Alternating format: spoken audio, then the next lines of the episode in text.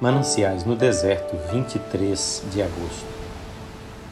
E partiu sem saber aonde ia. Hebreus 11, 8. Isso é fé sem vista. Quando podemos ver, não agimos por fé, mas por raciocínio. Atravessando o Atlântico certa vez, pude observar exatamente esse princípio de fé.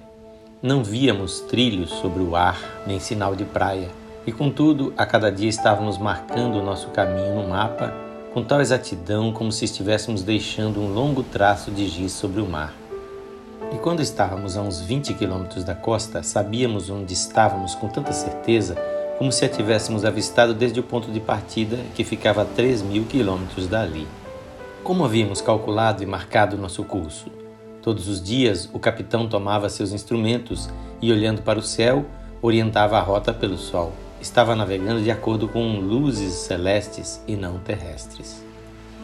E acrescento que hoje as grandes navegações são feitas todas por GPS, guiadas pelos satélites que se encontram nos céus.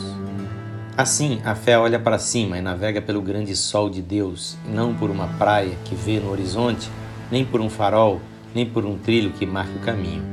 Muitas vezes a rota parece nos levar a uma completa incerteza, ou até mesmo a trevas e desastre, mas ele vai à frente e muitas vezes faz dessas horas escuras as próprias portas do dia.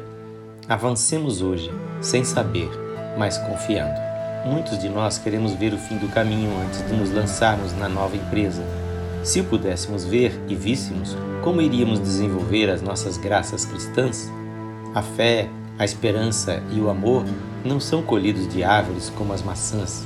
Temos que dar o primeiro passo, e o primeiro passo é a chave que libera a corrente do poder de Deus. E não é verdade somente que Deus ajuda a quem se ajuda, mas também que Ele ajuda aqueles que não podem ajudar-se. Podemos depender dele o tempo todo. Esperar em Deus leva-nos ao fim da nossa jornada muito mais depressa do que os nossos pés. A oportunidade, muitas vezes, é perdida pelo muito calcular. Que o Senhor Jesus abençoe a sua vida.